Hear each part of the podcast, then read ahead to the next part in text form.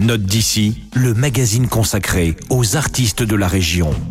Salut Pissoma Aujourd'hui, on reparle de rock alsacien avec Schnaps, un groupe d'Alsace du Nord. Le rock alsacien connaît actuellement un regain de dynamisme sans précédent avec la nouvelle génération faite de fiers hérités de Imre.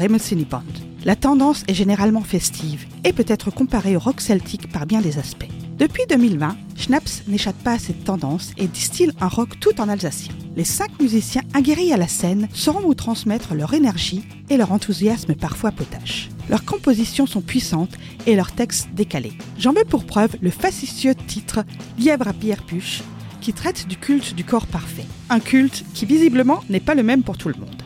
Écoutons tout de suite un extrait de Lièvre à Pierre Puche, issu de Made in Alsace, le deuxième album de Schnaps.